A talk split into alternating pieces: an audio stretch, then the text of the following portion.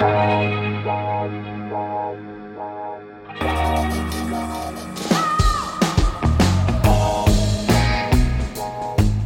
à lire, un podcast de Bernard Poirette.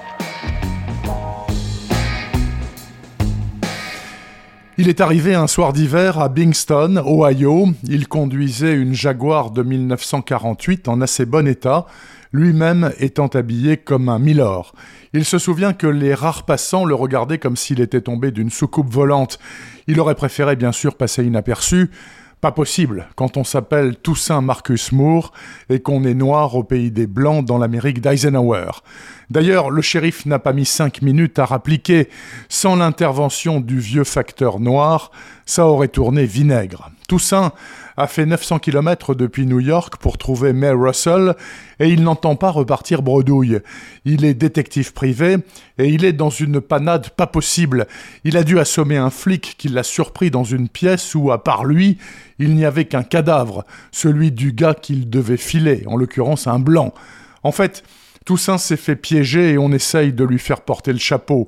À l'époque, un noir qui tue un blanc, c'est la chaise électrique garantie. Son salut est peut-être à Bingston s'il arrive à coincer May Russell, une prostituée avec pas mal d'heures de vol, mais apparemment toujours de ce monde.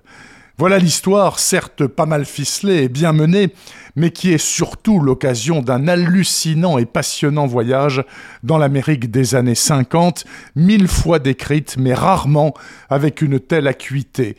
D'autant que le héros, noir et détective, est le premier du genre, car ce livre date de 1957 introuvable. Il vient d'être retraduit et c'est une chance car la version française de l'époque était un massacre en bonne et due forme. Ça valait le coup de patienter car le résultat est formidable avec en prime une description des balbutiements de la télé-réalité. Eh oui, déjà la télé-réalité qui vaut son pesant de cacahuètes.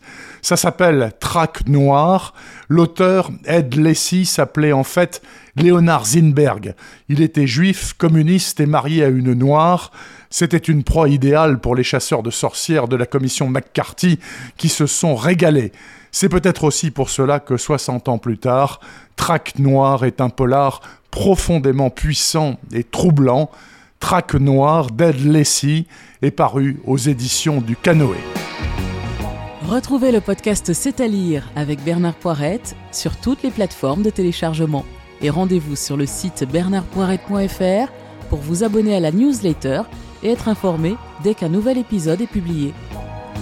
Suivez toute l'actualité du podcast C'est à lire sur les pages Facebook et Twitter de Bernard Poirette.